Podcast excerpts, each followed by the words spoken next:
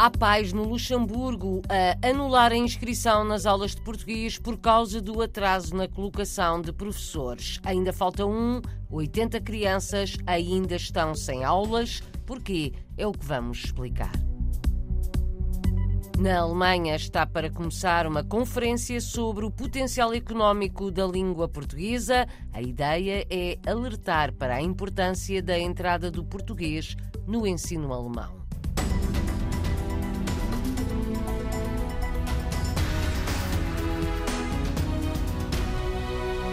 Eram 2 milhões os imigrantes portugueses no mundo há dois anos, de acordo com as últimas estimativas das Nações Unidas divulgadas hoje pelo Observatório da Imigração. Em 2020 havia um pouco mais de 2 milhões de portugueses imigrados a residir no estrangeiro. No Luxemburgo ainda falta um professor de português no ensino paralelo da responsabilidade do Instituto Camões.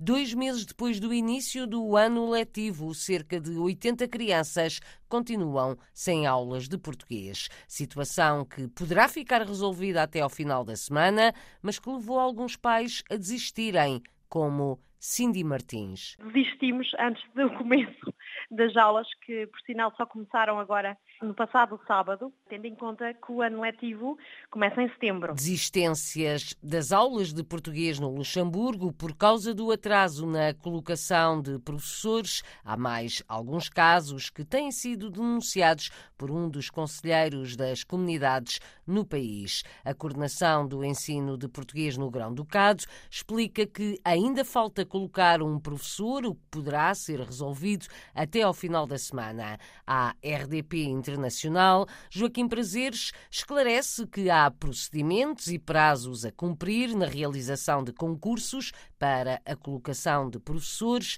No início do ano letivo, faltavam quatro, explica o coordenador do ensino de português no Luxemburgo. Este ano foi um início de ano um bocadinho diferente dos outros.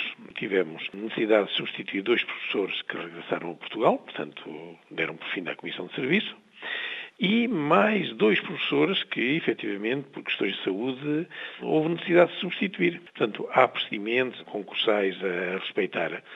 E o facto de nós, no início de ano, não termos os todos, os horários todos preenchidos, deveu-se essencialmente a esse facto. Portanto, dois professores que regressaram a Portugal e dois professores que estão de doença e neste momento se verifica de longa duração. Quatro portanto, no universo de quantos, professor? De 28. Quatro em 28.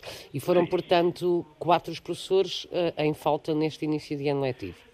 Sim, mas, portanto, logo a partir do mês de outubro nós tínhamos já dois professores que, que estavam a exercer, portanto, o período em que os alunos ficaram sem aulas foi bastante reduzido, uma semana e pouco. Para os professores com doença de longa duração, o processo é mais moroso, porque implicou que nós tivemos necessidade de ter os atestados, esses atestados nos chegarem, abrir procedimento concursal, e isso demora o seu tempo. E neste momento esses professores já se encontram substituídos ou ainda está algum em falta? Temos ainda um horário em que, portanto, o procedimento concursal eh, terminou ontem, portanto, temos neste momento professores candidatos, vamos eh, continuar a desenvolver o processo de maneira a que mais rapidamente possível, tenhamos um professor a trabalhar o mais rapidamente possível. E esse professor eh, em falta é onde e quantas crianças é que estão sem aulas? Neste momento, tanto, inclusive, há um professor que teve a gentileza de uh, aceitar trabalhar numa dessas escolas, mesmo mesmo ultrapassando, digamos assim, o horário que ele tinha sido atribuído. Nós, neste momento, temos cerca de 80 alunos sem aulas. E onde é que é? Em Differdange, outra em Eche e Bertrange.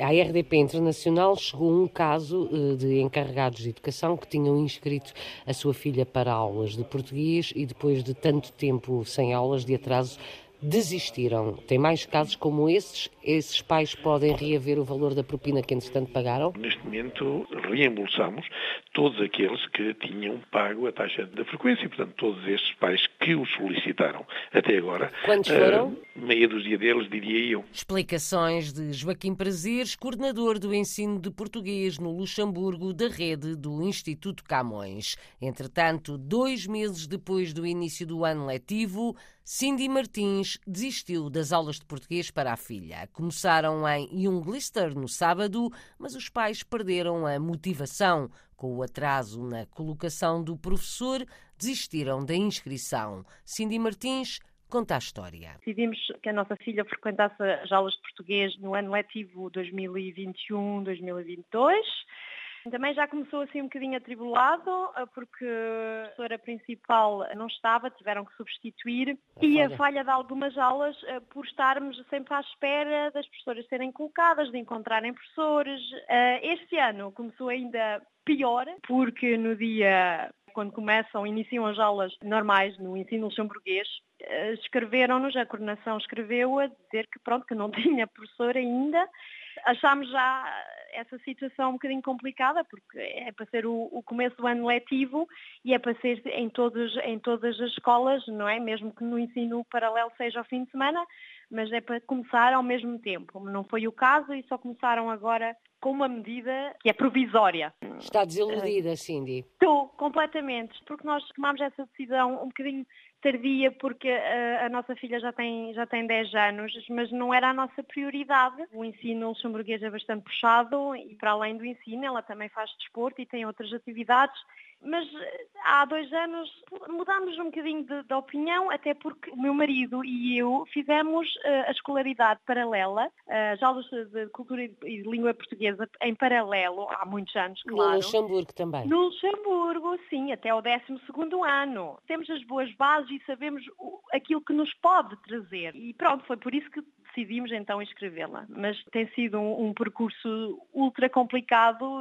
pouco profissional, e desistimos. Escrevi um mail à coordenação, não Mas é já não é tiveram é resposta a esse seu e-mail? Nenhuma. Cindy Martins, na RDP Internacional, queria que a filha estudasse português, como ela própria fez no Luxemburgo, mas por agora o projeto fica adiado. Na cidade alemã de Kaiserslautern, daqui a pouco uma conferência sobre o potencial económico da língua portuguesa. Leandro Amado, cônsul de Portugal em Estugarda, diz à RDP Internacional que o objetivo é sensibilizar as autoridades alemãs para a integração do português no ensino do país. O objetivo central é sensibilizar as autoridades estaduais para a necessidade de incluírem o português num seleto grupo das segundas e terceiras línguas estrangeiras ensinadas no sistema curricular integrado dos liceus do Estado Federado da Renânia-Palatinado. Às vezes sentimos que há alguma falta de conhecimento sobre a importância mundial da língua portuguesa, da sua magnitude, o número de falantes, países nos quais é língua oficial, da existência de uma comunidade como a CPLP. Portanto, Portanto, nós queremos fazer esse trabalho de casa, levar essa mensagem. Uma conferência e uma exposição sobre o impacto económico da língua portuguesa, hoje em Kaiserslautern,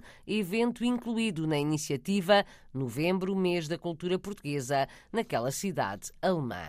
O fim da propina no ensino de português no estrangeiro é uma das várias propostas de alteração ao Orçamento de Estado do LIVRE. Já foram todas entregues as propostas de alteração alteração ao documento apresentado pelo governo, mas só passarão se tiverem luz verde do PS, que tem a maioria absoluta no Parlamento. O deputado único do Livre, Rui Tavares, explica as alterações ao Orçamento de Estado para o próximo ano que o partido propõe. Queremos que finalmente sejam abolidas as propinas no ensino de português, língua materna para as comunidades, e também achamos que é de muita importância um maior acompanhamento das comunidades, não só de comunidades da diáspora, como de comunidades que são, de certa forma, luso-influenciadas e que seriam importantes para a nossa política externa e que não estão a ser suficientemente repertoriadas. Na Ásia, por exemplo, onde a realidade é muito diferente de nos países da CPLP, a verdade é que há uma série de países asiáticos que têm ainda comunidades históricas